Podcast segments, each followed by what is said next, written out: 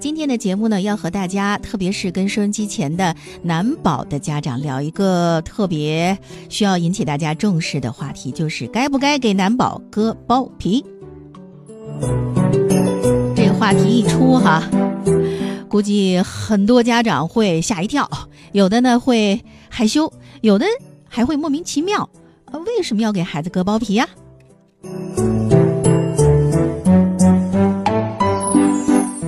针对这样的一个对于很多家长来说，应该是他们的医学盲区的话题呢，今天我们就要好好给大家扫扫盲，好好给大家科普一下。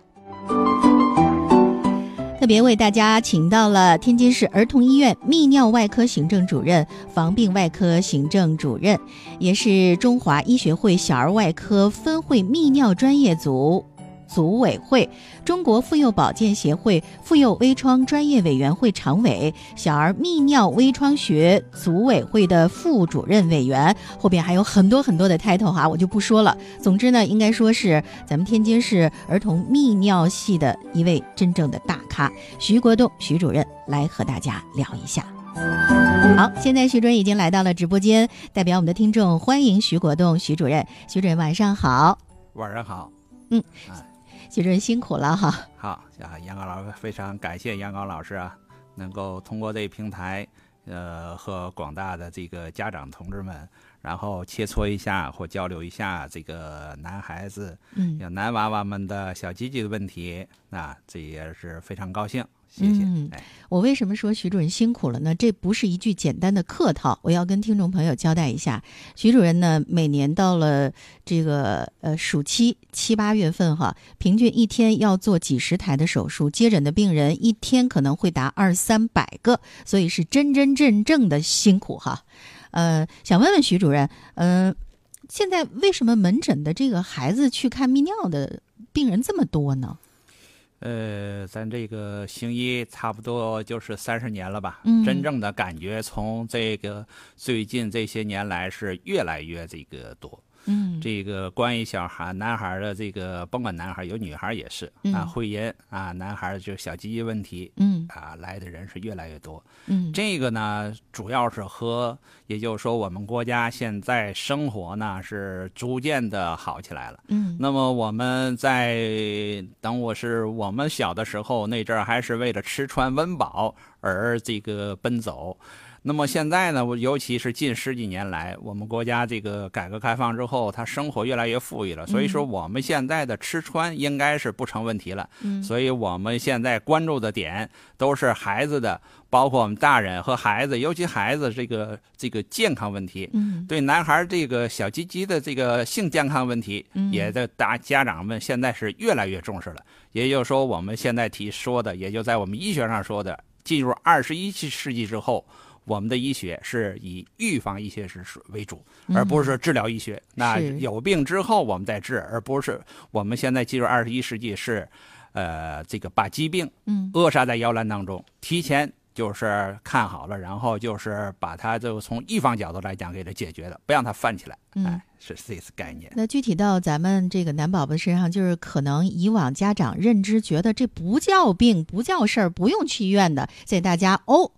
呃，明白过来了，这得提前去预防，提前去治疗，没错。是这意思吧？是，呃，每到放这个寒暑假啊，尤其是暑假的时候，因为暑假放的时间稍微长一点。嗯。那么就是说是，呃，在中小学生，甚至幼儿园老师非常火爆的一个问题，就是说，哎，你去你去医院割包皮了吗？嗯嗯。那你儿子去在哪找哪个大夫割的？去哪个医院？哎呦，我们儿子还没割，他那老红肿，等等等等这之类的问题。呃，这个据我知道是很多，相当的普遍。那所以说，这个不是在天津，广大其他的大城市也是这个。这个问题是一到寒暑假，所以是这个是非常这个时髦的一个问题。主要的人群呢，是什么年龄段的孩子呢？啊，就是呃，从年龄段还是比较从零岁，从几个月吧，几个月的孩子到。十几岁，那到十四岁左右的孩子，嗯，都普那这个问题都是，呃，还是呃，这个这个区间都涉及到。嗯，那此刻正在收听节目的家长朋友，不知道如果您家里。正好是男宝宝，您有没有关注过您孩子泌尿生殖系统的一些问题？为什么说徐徐老师是咱们大咖呢？因为，呃，天津市所有呃，应该说零到十四岁或者说零到十八岁的儿童泌尿系统的疾疾病的这个治疗都是在儿童医院。是这样吗？徐对，没错，没错。因为咱本身的小儿泌尿外科，在咱天津市其他医院来讲，他们现在治疗的不多。基本上，天津市乃至周围地区的华北地区这一块儿，呃，小儿泌尿外科基本上都到儿童医院的呃这个泌尿外科来治，所以我们的工作量相当相当大，非常非常大。这个背景资料我们介绍完了，接下来我们就好好的让徐老师给大家补补这堂课。好吗，徐老师？好，各位家长好。那么我呢，因为暑假期间，然后现在基本上在暑期已经尾声了。那么我呢，呃，把大家这个共性的一些问题呢挑挑选了出来，然后呢，先给大家呢说一说，解答一下这些共性的问题。呃，等会儿大家要有个性的个呃个案的问题呢，也可以通过电话来讲和咱们一块儿交流。嗯。呃，那么我先把共性的问题跟大家这个这个解说一下哈。这个往往很多家长过来之后呢，我先把这个小鸡鸡这个这些个解剖上的事儿呢，跟大家先扫一扫盲吧。你你比如说，什么叫包皮啊？这个包皮是指呃男娃娃小鸡。头头端，也就是说，我们医学上就是小小阴茎头端的那一点点皮肤啊，覆盖阴茎头，我们叫龟头的那一点点皮肤，那个地方叫做包皮。就是别的地方，你比如说手叫手的皮肤，那个地方因为是呃在小鸡头端，我们称为包皮。另外，什么叫包茎呢？就是包皮，就包茎有两个条件：第一，皮儿比较长，覆盖阴茎头，整个覆盖过去了；第二。包皮口呢比较狭窄，翻不上去，我们就是包茎，就跟那个茎不细嘛，我们就植物茎不是细的地方嘛，我们称为包茎。也就是说，包皮翻不上去，我们就称为包茎口窄。那么，什么叫包皮过长呢？这个词儿呢，就是说大夫，我们就包皮过长。包皮过长这个词儿是指啊，包皮皮儿比较长，也是覆盖了阴茎头端啊，但是呢，你外翻包皮呢，龟头能够显露一部分。啊，我们这个称为呢包皮过长，和包茎比呢，就是说它没有狭窄。还有呢叫包皮粘连，我们说包皮粘连是生理性的。什么叫粘连呢？就是外翻包皮，我们发现包皮内侧的那个皮肤呢和龟头呢，它有个有也有的孩子厉害点，有点轻的，有部分粘连的，有是呃这个局部就一点的粘连，那么它翻不出来，我们称为粘连。还有一个呢，叫包皮垢这个词儿。包皮垢是什么呢？就是包皮内侧的那个皮肤啊，分泌分泌的一些个分泌物，再加上一些掉落的一些个上皮组织呢，形成的这么一些个小废物，外观呈呢白色，而且你要打开这么一看，就跟那个呃豆腐渣子似的那种，哎，那种情况我们称为呢包皮垢。也就是说，刚才我跟大家介绍了什么？什么叫包皮啊？包茎啊？包皮过长啊，包皮粘连呐，包皮垢啊，这个词儿呢，跟大家介绍一下。另外，大家呃不知道这个包皮的作用是什么呢？我们说每个人生下来哈，就是说出生之后，人身上任何的组织器官都是有用的，包括阑尾。有时候你比如说阑尾，阑尾切下来就说，呃，这个阑尾没用。赶紧切它吧！实际上不是，阑尾出生之后，它是有一定的对儿童来讲有一定的免疫作用。所以说，人的任何的组织器官对人都是非常有用的。那么包皮也是。那么生下来之后，它包它生下来这，我们发现每个出生的小婴儿，他那个小鸡鸡外边都包着一层皮肤，这个皮是保护阴茎头的，也就龟头的，免受外界的啊这个外伤啊啊这个蚊虫叮咬啊这些直接。另外呢，它也防止细菌从这个侵入进去呢，然后进入尿道口往上繁殖发展。所以包皮的作用对这个几岁的乃这个一两岁、两三岁的孩子是非常好的，还是非常不错的。那么问题来了，就是说包皮啊，就是说作用都挺好，那么为什么还有很多的孩子那么到医院去切包皮呢？也就是这个问题，接下来这问题，那么就是说什么情况下呢需要手术切包皮呢？那我们跟大家聊一聊，呃，实际上来讲，大部分孩子，呃的包皮都不用切，大部分孩子都不用切，呃，因为包皮本身来讲，对孩子来讲是有一种保护作用。但是如果他惹了咱了，那对咱生对咱的身体不利了，那这个咱必须要坚决给它去除。那什么情况下咱必须得清除呢？那么我们就说，第一，首先包皮头啊，就是包皮前端那个皮儿啊，太长了，啊，太长了。而且长的那部分呢特别窄，狭窄段特别长。你外翻，你是包括你是谁，就说家长外翻也不行，甚至让大夫啊，这这个泌尿科大夫去外翻，他也是不行，翻不上来。而且排尿时候一尿，呃，包皮头端形成一个小鼓包，我们是小水泡。哎，家长说，哎呦，我们一尿尿时那都鼓一个小包。那么这这这种情况下。你外翻是不可能的，这种情况下必须要切。另外还有些孩子，我们门诊每天都要碰见几个孩子，什么呢？小鸡红肿了，肿了跟小红萝卜似的啊，这就是细菌侵入到包皮内部，然后呢它繁衍，把里边形成的黄色的那脓液。那么这个如果反复感染的包皮，这个也是建议切除，把包皮去掉。还有一些，你比如说。呃，这个孩子包茎包的特别厉害，然后里边的尿，排完尿之后呢，他包皮里边还存在一部分尿液。这个尿液有时候细菌繁殖感染之后呢，抵抗力有点弱，它顺着小鸡鸡那尿道口回流到繁衍细菌繁衍到这个膀胱里边，甚至向上蔓延到内侧的内脏的肾脏。这种情况下反复感染，如果是反复泌尿系感染。因为这个包茎造成的，那么这个建议必须得切除。那么我们说，我见过呃这个好几例，那么一岁以内的孩子，温有原因，就是什么原因也查不出来。这孩子肾脏也挺好，膀胱的尿路也挺好，输尿管也不增粗，那么导致这些孩子反复的尿的感染。那么就是说，我们再一检查之后，包皮包的特别厉害，那么我们立即赶紧给他做手术。那把包皮切了，那切除之后，孩子基本上都不再犯了。所以这个来讲，也就是说是这个包皮，它这个包的很严重，对于某一个孩子来讲，他可能是产生了一些个呃对身体相当不利的一些个疾病，这种情况必须要切除的啊。还有一些孩子哈，呃，包皮反复感染，导致着包皮的头端呢哈，瘢痕性挛缩。那瘢痕就是老犯炎症，老犯炎，这皮肤就糟了。糟了之后呢，它就挛缩，就是跟那瘢痕挛缩一样。小小宝贝儿，呃这个包皮头端的皮肤啊，就是都发硬，而且硬了之后挛缩，我们是称之为后天性的瘢痕性包茎。那么这种情况下，一点商量余地没有，这个皮肤必须得切除，不然的话会引起很大的问题。哎，还有一些问题呢，你比如说啊，包皮上呢有一些小肿物，这也得切除。你比如说。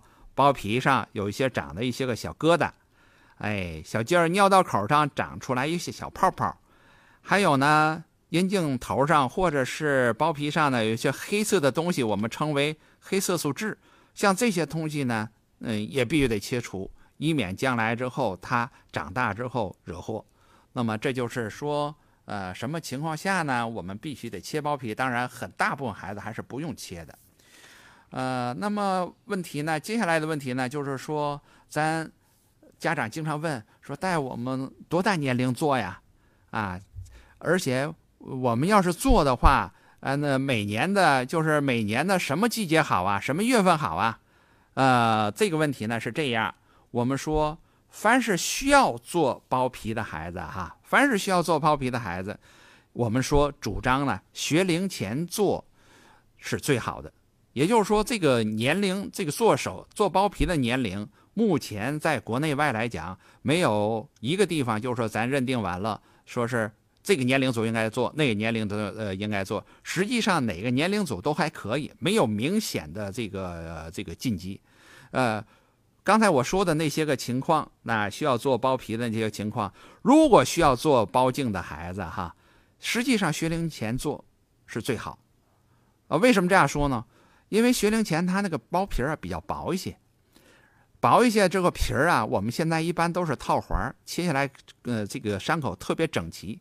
像这种情况下，它恢复的特别快，而且呢年龄小，孩子呢，一般的来讲呢，不会勃起，所以说这种情况下术后他恢复呢比较快，而且呢也孩子也没有说是哎呀不舒适，特别不舒适，疼痛引起孩孩子带来特别大的痛苦没有，一般的孩子就是比较呃快乐的，也不影响孩子玩，所以这种情况下呢，呃在学龄前做呢，哎就比较好。如果在学龄前做，那么什么时候每年什么时候做好呢？我们推荐，当然一年，一年这个这个一到十二月份哪个月份做都没问题。但是我们推荐的哈，六到九月份呢为好一点。为什么呢？也就是说在这个季节呢，天气暖和一点，穿的衣服少，甚至在七月份都可以不穿衣服，因为穿衣服它要蹭那个小鸡鸡，它会引起来不舒服。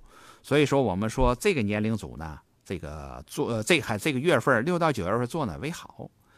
那么，如果孩子是学龄期的孩子，那就是上学的，那小学、初中的孩子，甚至高中孩子，那么我们呢一般选择呢推荐选择寒暑假，但是以暑假为好，推荐是六月底就来，赶紧来做。那七月一整月都行。那八月呢就要出上月呃上旬，那么要一到十月份。那么为什么说中下旬不行呢？因为它恢复起来呀，总归来讲需要两三个星期不舒服。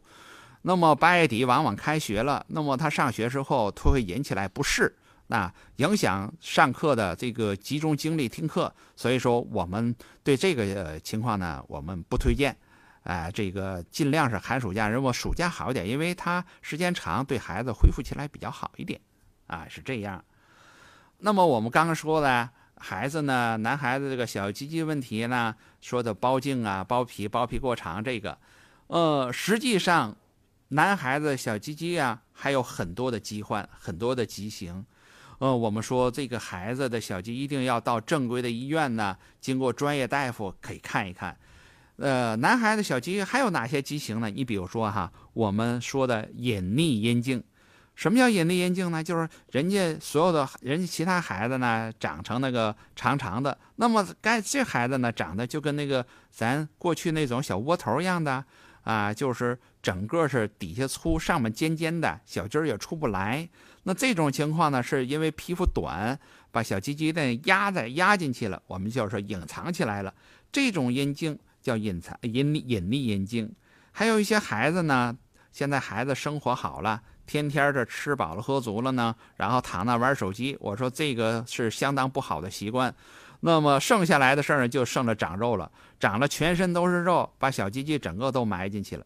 那么这就可以称为埋藏阴茎。那把小鸡儿埋，因为发现胖胖的孩子、胖胖的小小男娃娃们，他的小鸡鸡都看不见，所以这叫埋藏阴茎。那，呃，还有一些小孩先天的这个小鸡儿长得比同龄儿呢都小。我们这叫先天性小阴茎，哎，还有一些孩子呢，阴茎它不是直的。我们说孩子的小鸡儿，你发现都是大部分孩子都直的，还有一些孩子他弯的，弯曲，它外下啪啪，整个是向着弯曲下来的。这种阴茎不适宜单纯做包皮。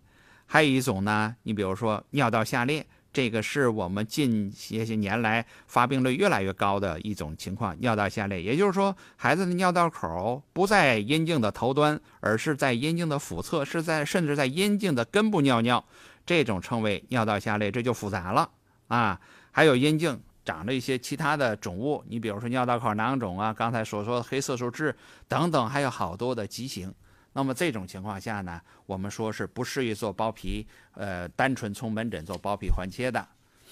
呃，最后呢，我们还跟家长，我特意呢，呃，总结了一点儿这个孩子家长们对孩子的一个认知误区。那这个为什么要跟这广大家长说一下这个问题呢？因为我在门诊上经常碰见这个家长们提问提问我这样的问题。你比如说，第一，这个大夫。您看看，我们孩子这是包皮吗？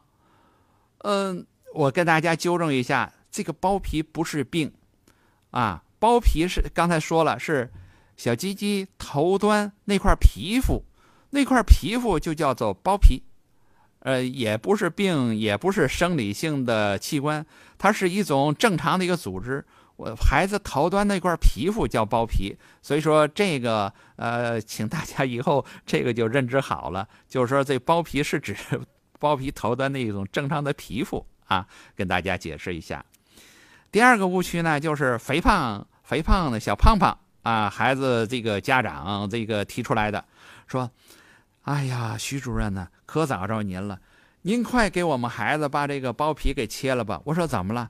你看看我们这小胖胖，他这小鸡鸡根本他不长啊。那这这需要跟大家解释一下，往往的孩子比较胖的时候，他的皮下脂肪太肥厚了，把那小鸡鸡整个埋进去了。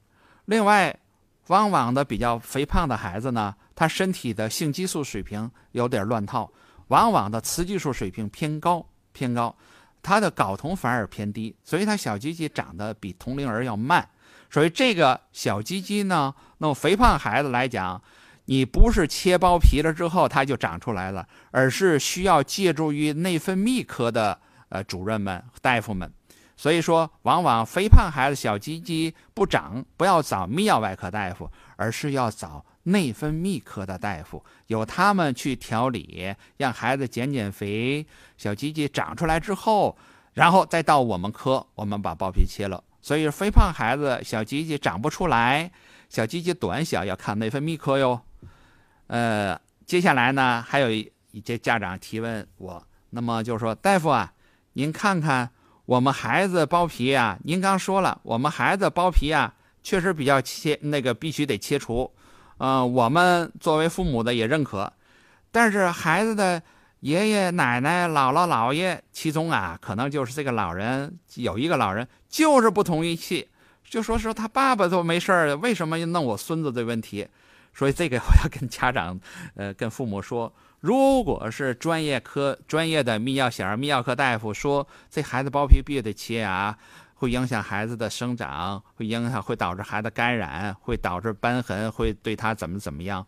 如果这种情况下，建议家长们一定要做同孩子、老人的工作，一定要听家听科学的，听专业大夫的，必须要切。因为往往呃这个老人对这个包茎认知科学的认知没有，他往往认为这个从大众化的角度来讲，从疼孙子溺爱孙子那种角度来讲，不愿意切除，这个往往是相当不对的。所以一定要听专业科大夫的，呃。接下来呢，还有一个问题，就是说，大夫啊，我们呢，您给我们诊断呢，这是包茎，呃，我们也同意了，家长呢也同意啊，这个包茎得切除。我们这样，您看这样，我我我们离您这医院离我们医院离我们家太远，我都是几百里地过来的，我们回我们门口的那医院去做去吧。呃，这个往往这个问题一定我要郑重的跟大家家长们说一说。儿童的包茎，别看是个小问题，这个关系到孩子一辈子的问，呃，一辈子的美观的一些问题，一定要建议大家到正规的大型医院、正规的医院，而且是专泌尿科大夫的去去做，这样呢比较好一点。然后做的呢，咱正规一些，因为他做的多了，他的呃技术各方面比较娴熟，千万就是说是。不要说是去嗯非专业的地方的一些医院哈，就是说是有时候这个他并不是这个专业或者接触这专业太少的去做，有时候我们暑期碰见好多的这样的孩子到我那儿就诊就诊，然后我需要返工再去整形，这样去会引起来很多的麻烦，所以建议大家呢，这样大家呢，如果包皮需要切呢，一定要到正规医院。请专业科大夫去看看，然后再做决定。好了，谢谢大家。我呢的说呢，就是把大家共性问题呢跟大家解释了一些。好，徐主任，我们来接听一下听众朋友的电话。好的，嗯，好，幺四五七的听众您好。你好，哎，主任好。你好。好。嗯。我想问一下，我们家孙子四岁吧，三十从三四岁就开始，他们小弟弟平时。都是好像都是硬的，那个都是包皮的，这是问题吗？啊，年龄组是几岁？四岁，四岁孩子哈，那个包皮特别硬是吧？不是包包皮，它整个小鸡鸡都是硬的，都是硬的。啊，那么这个就是不是往往早晨起来比较多见一点？呃，他平时软的时候少，他也不用不着急呀。平时他也没有尿的时候，就有一点儿，就都一冒着就是比较硬的。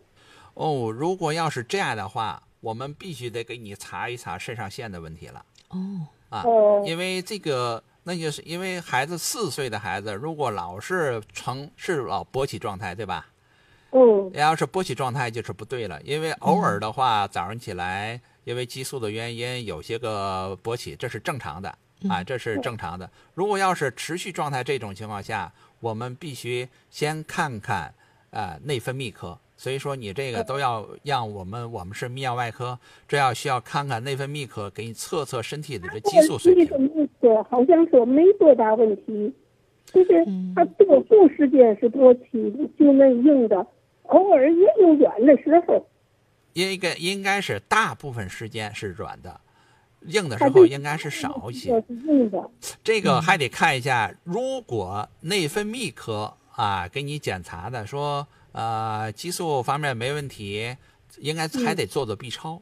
做做 B 超是看看哈，他的这个这个肾呐、肾上腺呐、看看有没有呃，说白了有一些个长什么东西啊，或者嘛的。因为当然儿童长得很少，嗯呃，其实我曾经在看过一个两岁的孩子，是在湖北湖北来的一个，他就是小鸡鸡呃长得比别人又大又勃起的时候多，他就最后查出来肾上腺有问题，比较大。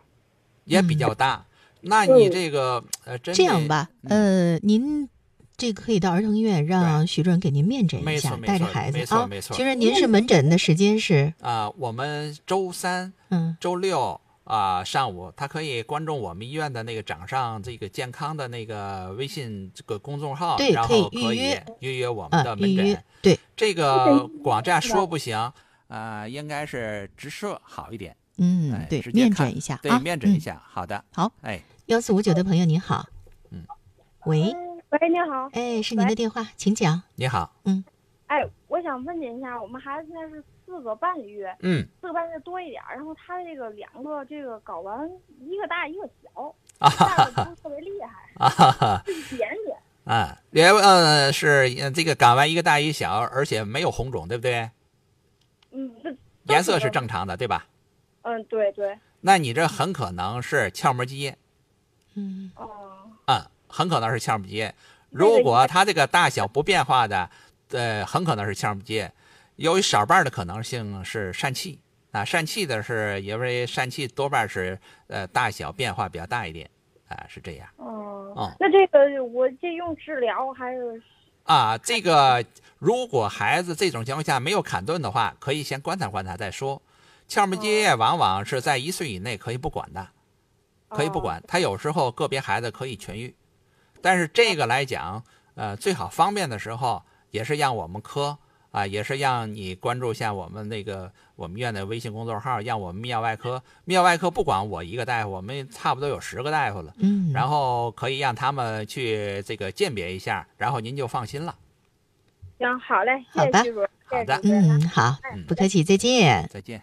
好，呃，我们群里一位爸爸哈，正在外地出差了，他说现在不方便打电话，拜托我在群里提问，让帮忙您给解答一下哈。他说五岁男宝宝的小鸡鸡撒尿的时候总是鼓起一个小包，孩子的小鸡鸡这个包皮总是撸不出来，用不用给他呃捋一捋呀？这个问题呃是非常共性的一个问题。嗯呃，这个我们要是跟这个收音机前这个广大的呃这个家长们说一声，嗯尤其孩子的爸爸，呃，什么意思？我们说当爸爸的，呃，这个小男孩应该要负起这个作为爸爸的责任。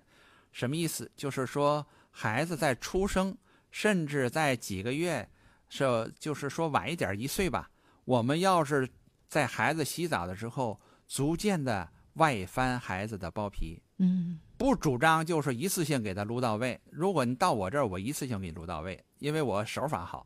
那么作为家长来讲，作为爸爸来讲，你要每次在孩子洗澡时，不断的给孩子要上外翻。到了五岁了，你必须应该给孩子那个翻起来龟头，最起码尿道口应该露出来，这是这是必须的。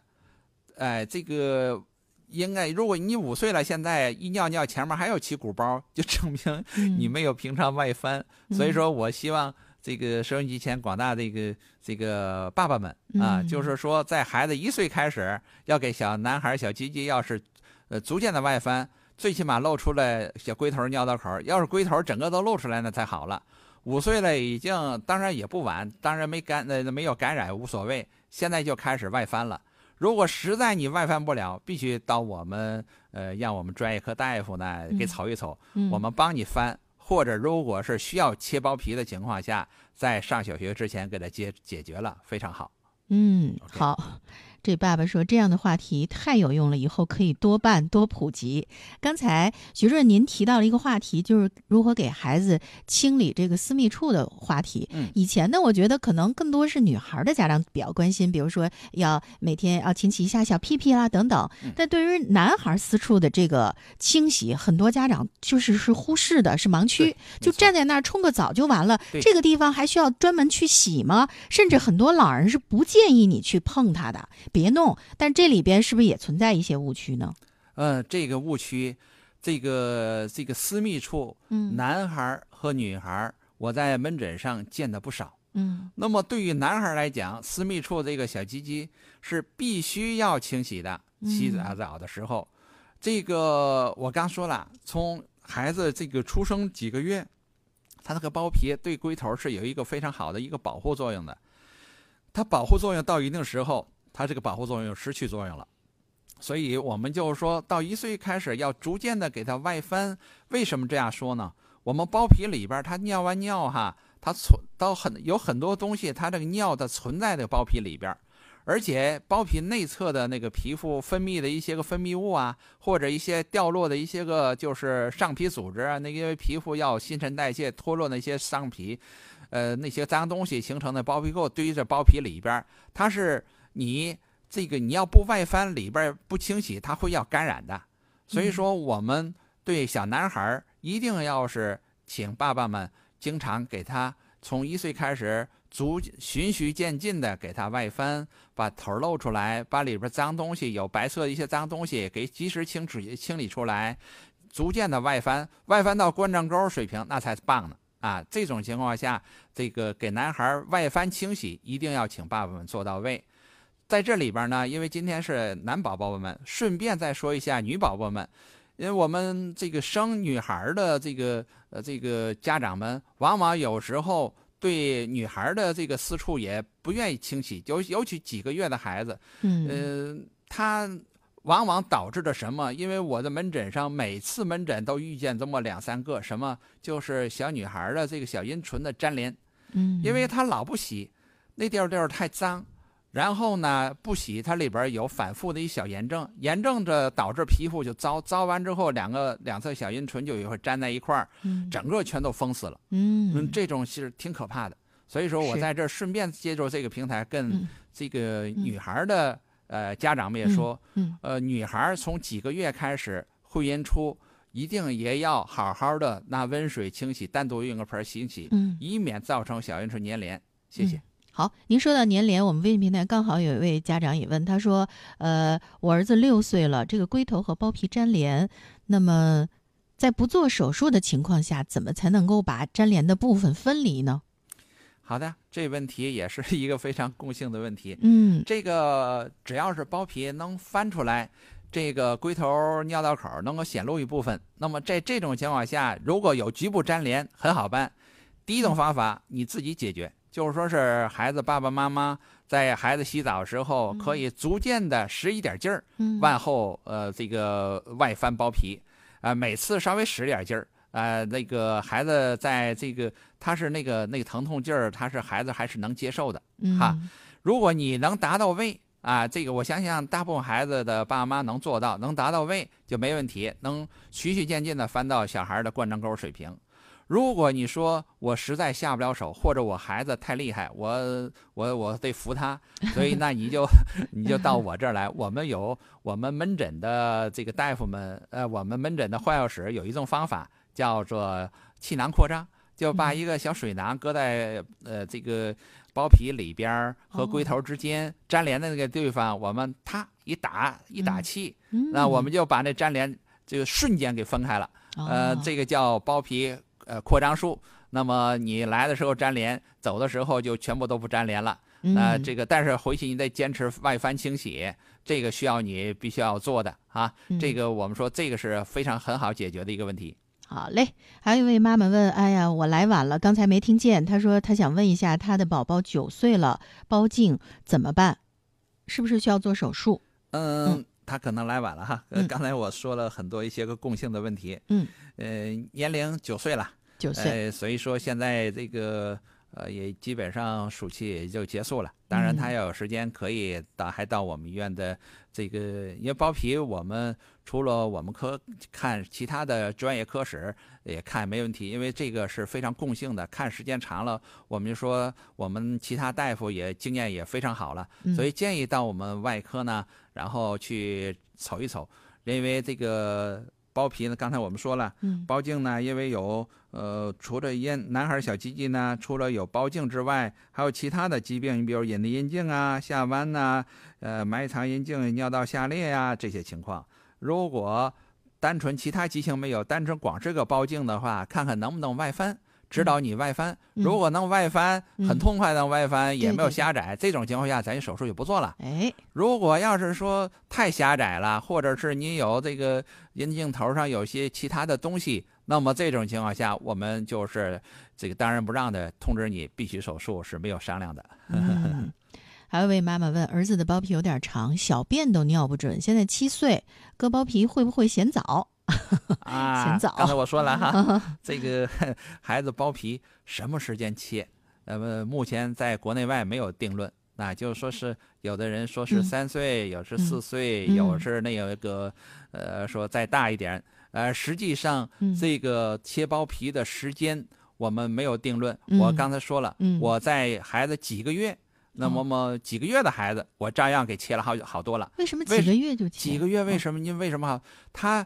这个我们他他他他是他是这概念哈，如果他不惹咱哦啊，他不对造在对咱造成危害，当然长大了没问题。有好多孩子一辈子不不用切，嗯，但是因为他包茎的原因，但这孩子本身的因为个体差异的原因，嗯，他包茎包的对这个孩子来讲，它导致的孩子回流性的感染。哦，回流性的感染，这孩子在几个月孩子已经两三次的泌尿系感染，哦，就是说这个尿路啊，就是膀胱啊、肾脏感染。那这种情况下，呃，我们的内科大夫。不得不找我们去会诊，去把包皮切除了，那么尿尿痛快了，这孩子的泌尿系也就感染就解决了。已经我已经切了好几例这样的孩子，嗯，完事之后，呃，这个效果相当不错。嗯，当然这是个案，呃，尽量是咱不在一岁之内切。但是如果他要反复感染、瘢痕的红肿厉害之后，咱没有年龄走向呃限制，多小咱都可以切。是，还有一个十二岁想问的，那就已经回答了啊。呃，只要发现了该做，随时都不晚。不过还有一位妈妈问两个问题：孩子多大可以做？这刚才回答完，大人是否需要做？这大人这个 这个当然是我在实习的时候，成人课我也实习过哈，成人我也做过。呃，大人我还是建议哈，衷心的建议大伙儿，如果需要做包茎的，一定要在孩童时期，那就是这个上学期间做了是最好的。嗯，因为 这个因为。到大人了，咱就得转到悄悄话去说去了。是是，这个我也知道。因为到大人这一块儿，你不得不做的时候，对他。痛苦也和儿童比，那简直痛苦太大了。是，而且不太好恢复。对对 对，呃，我记得原来一到放假的时候，两个手术做的特别多，一个是切扁条线的，嗯，对，特别是夏天，大夫说你还能吃冰淇淋，所以很多孩子很愿意去切扁条线。对，现在又知道了，还有这个这这个泌尿的这个包皮的这个事儿哈。那么做完手术之后，在呃康复和护理阶段有什么您要提示家长的吗？哦。这个手术一个手术的问题，还有术后康复问题，嗯这是个大话题。哦，呃，阳光老师，嗯这个可以再好嘞因为这个我们且听下回分解我要说这个问题太大了。没错没错，且听下回 分解。时间很紧张，我们群里有的家长说，今天这个话题太好了，呃，想问问你，啊，徐主任不仅是天津，而且是全国小儿泌尿外科顶尖专家，嚯，都特别了解您哈。我们群里都是给您点赞的，挑 大拇哥的。有呃好多家长都知道，嗯是是是 呃，有人想问主任哪天坐诊，您再说一下吧。啊我这个您可以就是呃，我们医院的那个那个掌上健康掌上健康，对你搜一下这公众号就能发现我了。对，现在呢，一般来讲呢，呃，现在目前来讲，三六的上午，一般的是三六的上午，嗯嗯，一般得提前多长时间预约？提前一个星期，哎，提前一星期，呃，从那掌上，从那个网上，因为我们我们刘院长这个这嗯。个在从六月一开始，我们医院实行了网上挂号，所以嗯。大大的方便了这个这个全国各地的一些个这个患者患儿，呃，所以我们在家里边儿就可以就可以呃就挂这个号了。是但是需要具体的可以看嗯掌上健康的那些个挂号的呃介绍，好嘞我也不太懂怎么挂。这个妈妈们都懂啊。嗯好的，再次替我们的这个家长朋友，谢谢徐主任，谢谢您百忙当中来给大家做科普。呃，我们提前跟您预约啊，哎下次这个术后的相关的话题还得您再给大家来做一次，啊好，好吧？题。后术后的一些个啊恢复情况，这可嗯能是一个大题，我会要跟大家再详细的切磋一下。好嘞，谢谢徐主任，辛苦您了，再见谢，谢阳光老师，再见。再见。